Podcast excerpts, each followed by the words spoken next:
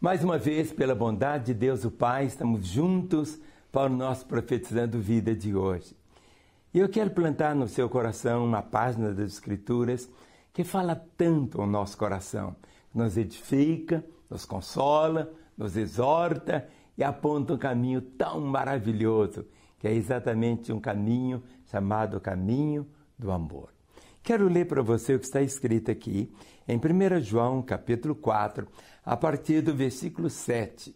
E eu sei que só a leitura desse texto não apenas vai mexer com seu ego, vai mexer muito na sua estrutura, porque a maior força do mundo não é o ódio, não é o desprezo, não. A maior força do mundo é o amor.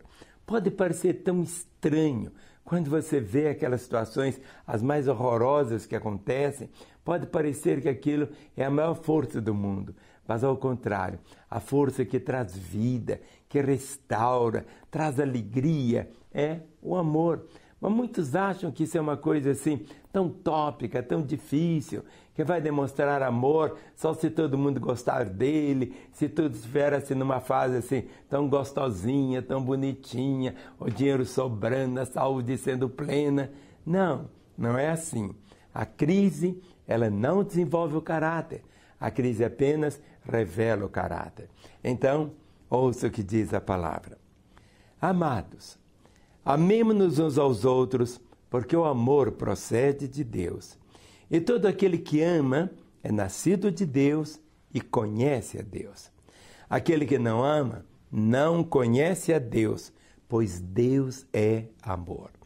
Nisto se manifestou o amor de Deus em nós em haver Deus enviado seu Filho unigênito ao mundo para vivermos por meio dele. Nisto consiste o amor, não em que nós tenhamos amado a Deus, mas em que ele nos amou e enviou seu Filho como propiciação pelos nossos pecados. Amados, se Deus de tal maneira nos amou, devemos nós também amar uns aos outros. Ninguém jamais viu a Deus. Se amarmos uns aos outros, Deus permanece em nós e o seu, seu amor em nós é aperfeiçoado. Nisto conhecemos que permanecemos nele e ele em nós, em que nos deu o seu Espírito. E nós temos visto e testemunhamos que o Pai enviou o seu Filho como Salvador do mundo. Aquele que confessar que Jesus é o Filho de Deus, Deus permanece nele e ele em Deus. E nós conhecemos e cremos no amor que Deus tem por nós. Deus é amor. E aquele que permanece no amor, permanece em Deus e Deus nele. Nisto é em nós aperfeiçoado o amor, para que no dia do juízo mantenhamos confiança, pois segundo ele é, também nós somos desse mundo. No amor não existe medo. Antes, o perfeito amor lança fora o medo. Ora, o medo produz tormento. Logo, aquele que teme não é aperfeiçoado no amor. Nós amamos porque ele nos amou primeiro. Se alguém disser ama a Deus e odiar a seu irmão, é mentiroso. Pois aquele que não ama seu irmão a quem vê, não pode amar a Deus a quem não vê. Ora, temos da parte dele este mandamento: aquele que ama a Deus, ame também a seu irmão. Que texto, hein? Que palavra! Se nós não tivéssemos a Bíblia deste tamanho, tivéssemos apenas só o que eu acabei de ler, nós teríamos tudo para vivermos a vida que Deus sonhou. Um dos menores versículos da Bíblia diz apenas assim: Deus é amor. Se vivemos, tudo que Ele criou, tudo que Ele fez, foi numa expressão de amor.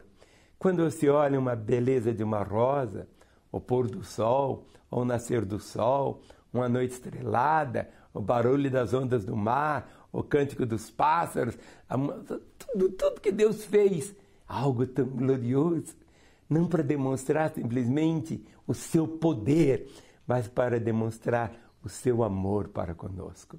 Se não existissem as casas, se não existissem as ruas, mas em qualquer lugar você vai ver algo tão glorioso, tão perfeito, tão perfeito.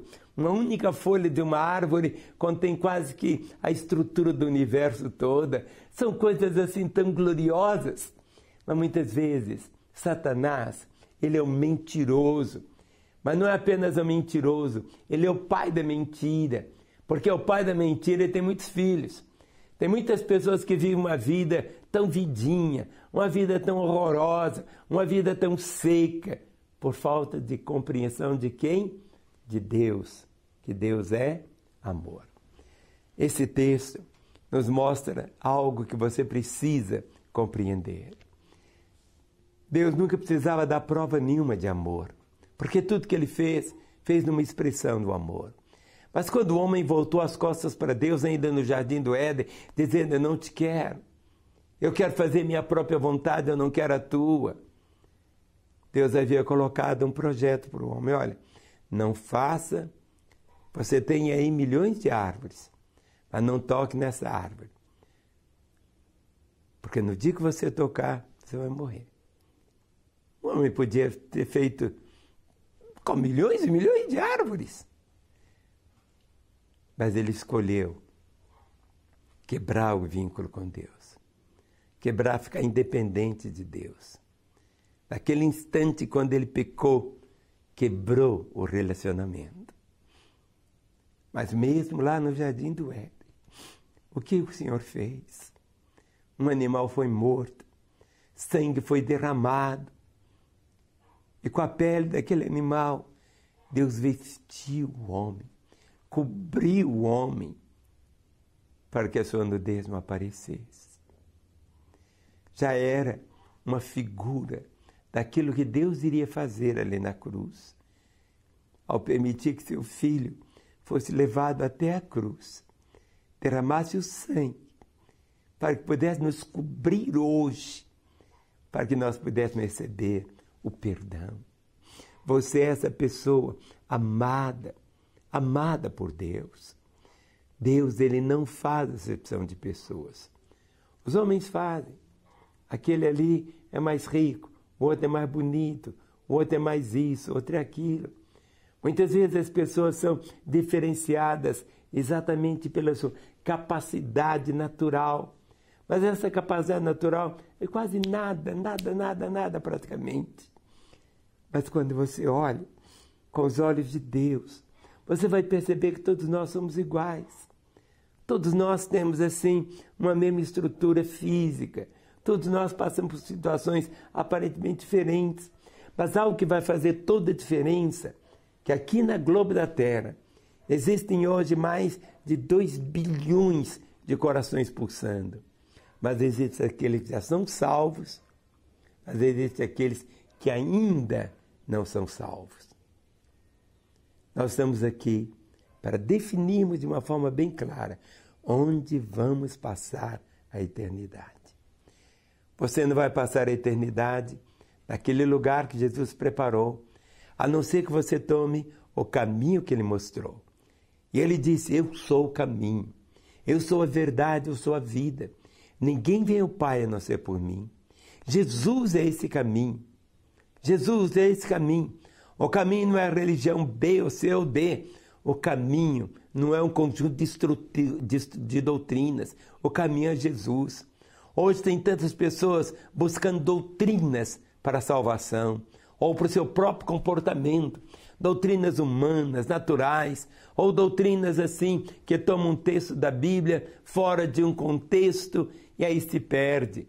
Muitas vezes ele fica tão arraigado a usos, a costumes, ao invés de ficar sólido na palavra de Deus.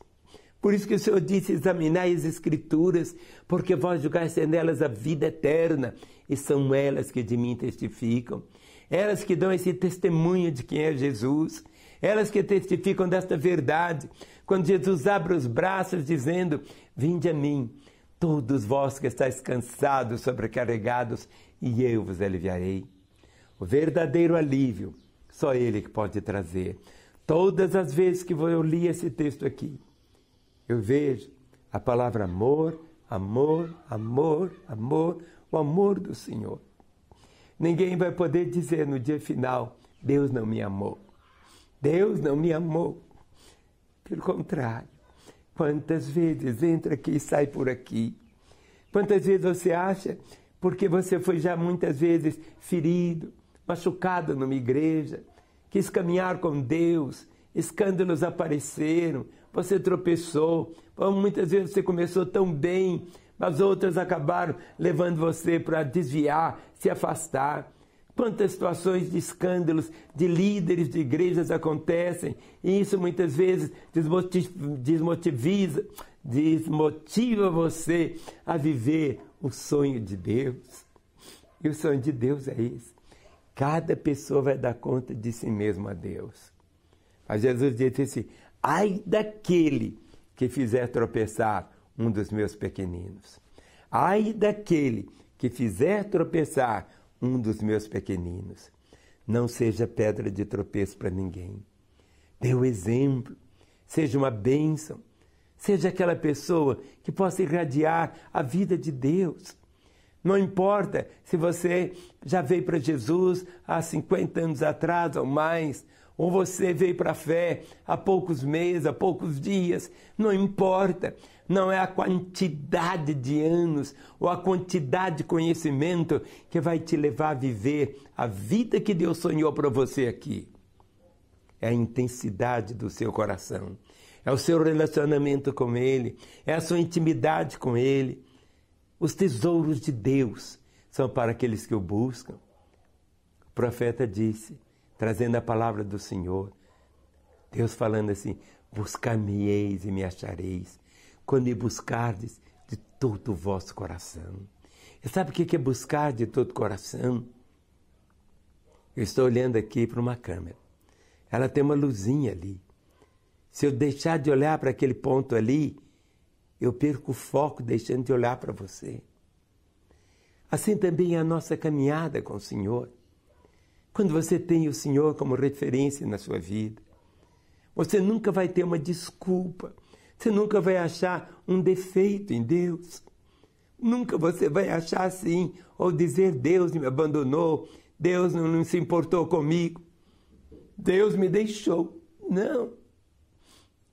Hoje eu estou aqui só para você saber mais uma vez. Nossa vida é marcada pelos recomeços. Não importa quanto você já experimentou dele. Não importa quanto tempo você já caminhou com ele. O importante é você chegar até o fim.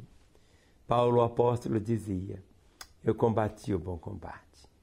Eu acabei a carreira. Eu guardei a fé. Vá até o final.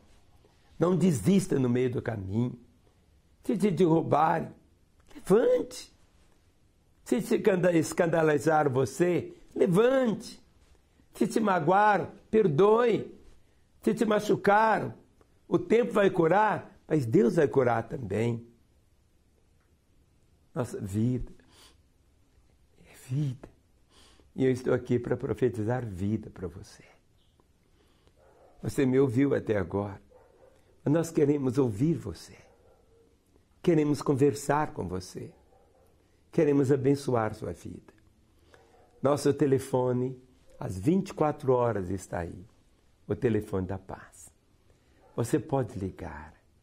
Você vai encontrar do outro lado do telefone sempre alguém dizendo assim: telefone da paz. Pois não. Vamos ouvir você. Se é para chorar, vamos chorar juntos. Se é para sorrir, vamos sorrir juntos. Vamos conversar. Mas talvez você tenha o seu celular, mas agora aparece o celular também. Quando você liga para o seu celular, que é da mesma operadora desses que estão aqui, você não paga absolutamente nada, porque isso vai fazer você ouvir também. Só quero te abençoar e quero revoltar, trazendo ao seu coração mais e mais a graça e o favor do Pai.